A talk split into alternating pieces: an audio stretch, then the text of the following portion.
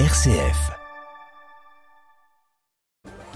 Le 18-19, une émission présentée par Corentin Dubois. C'est Sylvie Guillaume, notre invitée ce soir. Bonsoir Sylvie Guillaume.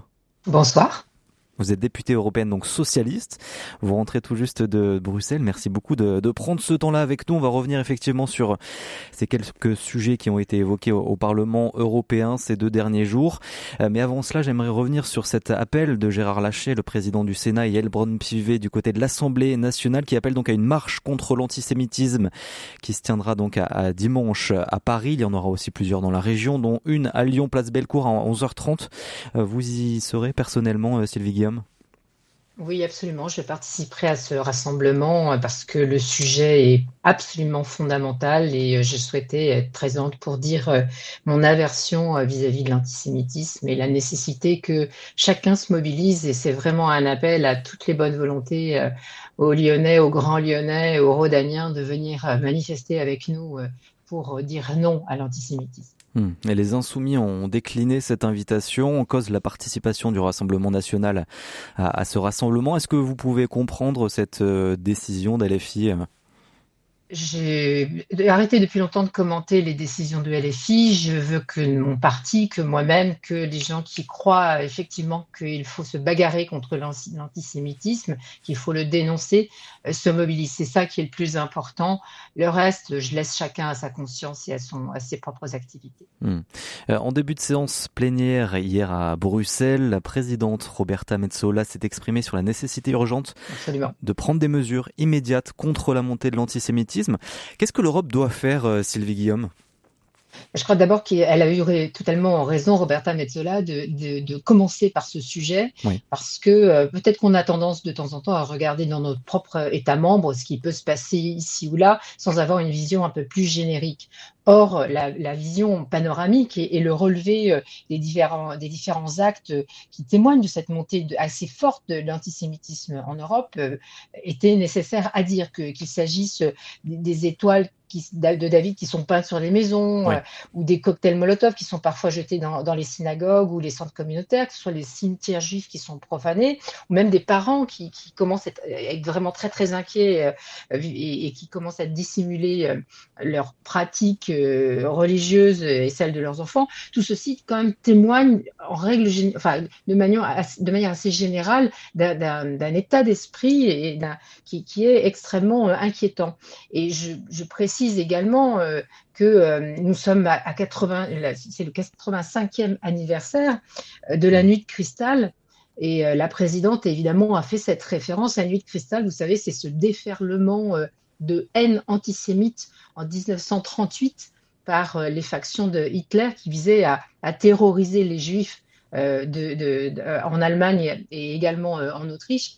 Et donc, je crois que ce qui était nécessaire à, à dénoncer, c'est ce sont ces actes et surtout euh, se donner les moyens collectifs de réagir et de ne pas laisser passer. Ouais, Donc le message collectif que nous avons, c'est cela, c'est euh, Hmm. Pardon? Donc justement, il y a eu un message collectif, mais que peut faire Absolument. concrètement euh, l'Europe? Comment l'Europe doit agir justement en commun avec tous les États membres euh, pour agir contre cet antisémitisme?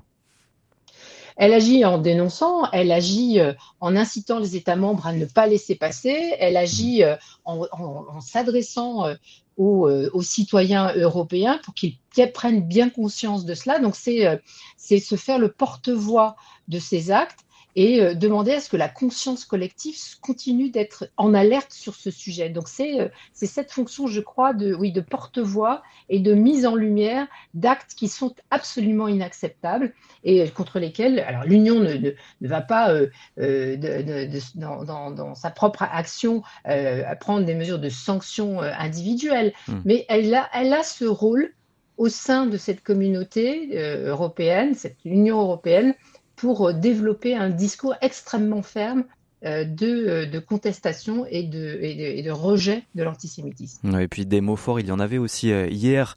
Euh, je ne peux détourner le regard, c'était les mots de l'actrice australo-américaine Kate Blanchett, ambassadrice du Haut Commissariat des Nations Unies pour les réfugiés, qui était devant vous, donc devant les eurodéputés hier à Bruxelles. Elle a appelé à un cessez-le-feu dans la bande de Gaza. Est-ce que l'Europe est, est impuissante sur ce conflit? Est-ce que vous aussi au Parlement, vous avez l'impression d'être un peu impuissant, d'être plus témoin et, et d'observer ce conflit de loin Alors, je, vais y venir, mais un mot quand même sur le message qu'a délivré Kate Blanchette, c'est effectivement qu'il n'est pas une, ambassadrice de bonne volonté de pacotille, hein, mm. parce que le message qu'elle a délivré était extrêmement mm. architecturé, très, très documenté, très précis sur, sur les chiffres, sur ce que les réfugiés représentent dans le monde et, quelles sont leurs vies.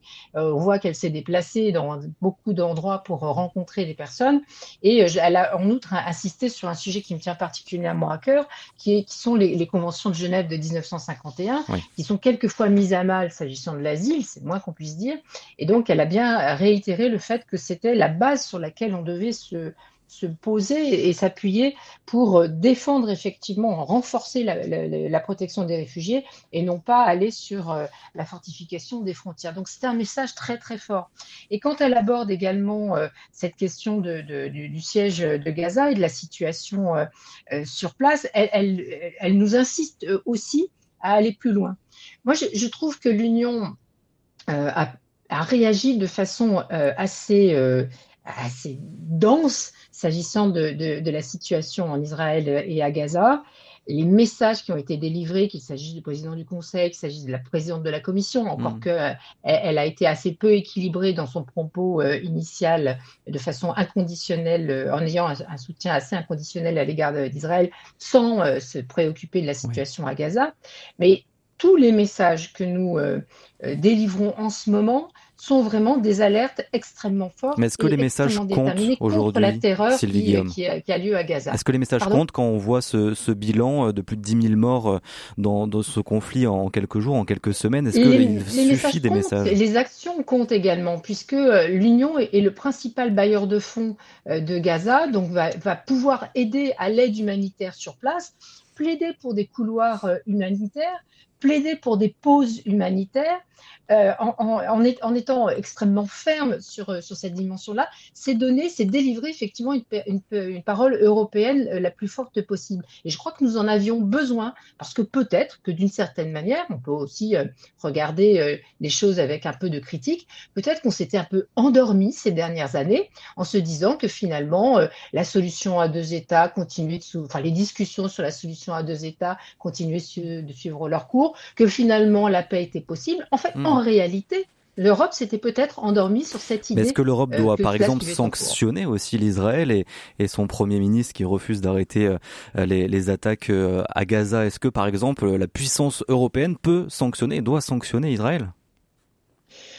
Pour l'instant, la, puissance européenne, elle essaye d'agir de, sur le, une situation humaine absolument terrible avec des milliers de morts, euh, et notamment des enfants sur place, et un siège à Gaza. Donc, je dirais que le principal, le principal objectif maintenant, c'est d'obtenir des pauses humanitaires qui permettent euh, aux Gazaouis d'être alimentés en eau et en nourriture notamment et en, soins de, santé. Donc il y a un focus quand même extrêmement fort. Mais la diplomatie, évidemment, suit son cours. La diplomatie européenne, elle ne fait pas forcément euh, euh, des, extravagances, mais elle est extrêmement forte hmm. dans la région et je pense qu'elle joue effectivement une bonne part de l'avenir euh, international et de l'avenir dans, cette zone, dans cette région du monde. Ouais. Et justement, quelle est la place un peu de, de l'UE dans cette carte mondiale? Eh bien, ça peut se jouer aussi aux prochaines élections. On va en parler avec vous, Johan Fraisse. bonsoir, Madame Guillaume. Bonsoir. Bonsoir, merci euh, d'être avec nous ce soir. Allez, on se penche ensemble dans cette question sonore ce soir sur un enjeu crucial hein, quand on parle des européennes, évidemment les, élections. Hein. ce sera donc dans sept mois environ, en juin prochain. Et pour ce scrutin européen, comme pour tous les autres scrutins d'ailleurs, mais pour celui-là particulièrement, eh bien la mobilisation est toujours questionnée. Écoutez. L'Union européenne a fixé les dates des prochaines élections du Parlement européen. Les citoyens des 27 États membres pourront voter entre le 6 et le 9 juin 2024 pour élire les 705 membres du Parlement. Alors on le sait, ce scrutin européen ne mobilise jamais les foules. L'enjeu de l'abstention est donc crucial et particulièrement chez les jeunes. 70% des 18-35 ans déclarent qu'ils n'iront pas voter. Mais l'abstention pour les européennes n'est pas réservée qu'aux jeunes. Et ce, depuis la première élection en 1979. Abstention 39,8%. Le taux d'abstention n'a cessé d'augmenter jusqu'à atteindre près de 60%. Un score deux à trois fois plus élevé que lors des élections municipales ou encore des présidentielles. Allez, alors il faut tout d'abord tempérer un peu les choses. Hein. En 2019, pour la première fois depuis 1994, eh bien la barre des 50% de participation avait été dépassée, 50,12% même des Français avaient déposé un bulletin dans l'urne, 50,66% des Européens au global, un chiffre encourageant, hein, mais qui reste tout de même bien en deçà hein, des chiffres de participation au municipal ou encore euh, au régional. Alors, à quoi s'attendre en 2024, Madame Guillaume, lorsqu'on connaît, eh bien oui, la situation géopolitique dans laquelle nous nous trouvons, lorsqu'on sait que l'Europe a dû prendre position dans le cadre des conflits en Ukraine, au Karabakh ou encore au, Proche-Orient, Madame Guillaume oui, alors merci d'avoir rappelé que les dernières élections avaient vu une progression de la, participation. C'était euh, un effet, un effet extrêmement euh, encourageant. Moi, je crois que on, est un peu au milieu du chemin. C'est-à-dire que euh, euh, sans doute que les enjeux européens ou l'action de l'Union européenne apparaît encore un peu euh, éloignée des préoccupations de nos concitoyens qui ne voient pas nécessairement que celle-ci est au cœur de leur vie quotidienne au travers à la fois des fonds européens et des projets qui, s'y jouent.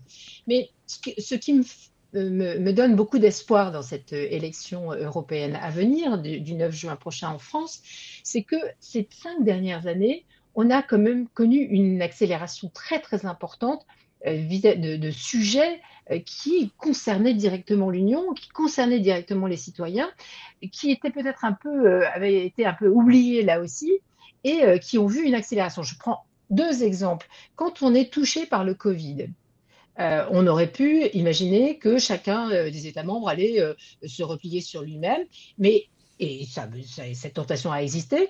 La réalité, c'est que ça a donné euh, une impulsion à réagir de façon commune à toute l'Union européenne. On a réussi à mettre au point un plan euh, de, relance européen. On a réussi à avoir des dettes communes, des emprunts communs. Donc, on a réalisé des choses que dont on pouvait imaginer l'existence auparavant, mais qu'on n'avait jamais réussi à mettre en place. Donc, réagir en commun en ayant un plan de, de, relance pour tous les États membres. Quand on se trouve confronté à un conflit aux frontières de l'Union européenne, et là, sans État tampon, c'est directement aux frontières de l'Union hmm. européenne, on se rend compte qu'on est en capacité de réagir en, étant déterminé à aider euh, l'Ukraine euh, face à, son, à, l'agression de Poutine et de la Russie. Donc ça, à la fois, ça révèle quelque chose de très très positif, qui est cet engagement collectif qu'il va falloir euh, maintenir et qu'il va falloir développer, ça a révélé aussi un certain nombre de fragilités contre lesquelles il fallait lutter. La dépendance, par exemple, en matière euh, de, produits de santé, la dépendance euh, vis-à-vis du, du, gaz russe. Donc, ce que j'essaie de décrire dans cette accélération des cinq ans, c'est finalement à la fois la révélation d'un certain nombre de fragilités et la révélation qu'on pouvait réellement hmm. agir en commun. On aurait pu ajouter aussi le fait que nous ne sommes pas, nous ne, sommes pas euh, explosés ou, il n'y a pas eu d'autres sorties de l'Union européenne ou tentatives de sortie de l'Union européenne après le Brexit, ce qui était là aussi quelque chose que l'on pouvait. Il y aura peut-être des entrées. Une vraie accélération des hmm. enjeux, je crois. Euh, Raphaël Glucksmann était tête de liste du Parti socialiste en, 2019 aux élections euh, européennes. Il entend rempiler en, en 2024. Vous étiez la numéro 2 sur cette liste, Sylvie Guillaume. Est-ce que vous serez candidate à, un quatrième mandat en juin prochain? Non, j'avais annoncé cela assez rapidement en indiquant que je, ferai un troisième et, dernier mandat. Je suis quelqu'un qui tient mes promesses et donc je, ne serai pas candidate pour un quatrième mandat. Hmm. Et donc euh, je, céderai ma place à des plus jeunes. Il faut du renouvellement, vous savez, dans la vie politique. Il faut pouvoir euh, passer la main et je le fais euh, sans contrainte en décidant moi-même. Et je suis vraiment ravie de pouvoir aussi contribuer quand même à la campagne, même si je ne suis pas candidate. Et vous soutiendrez Raphaël Glucksmann? Absolument. Hmm. Merci beaucoup Sylvie Guillaume d'avoir été euh, avec nous. Je rappelle donc que vous êtes euh, députée européenne euh, du Rhône, députée socialiste. Merci beaucoup d'avoir été avec nous et on suivra avec attention ces derniers mois de, de mandat de votre côté. Merci beaucoup.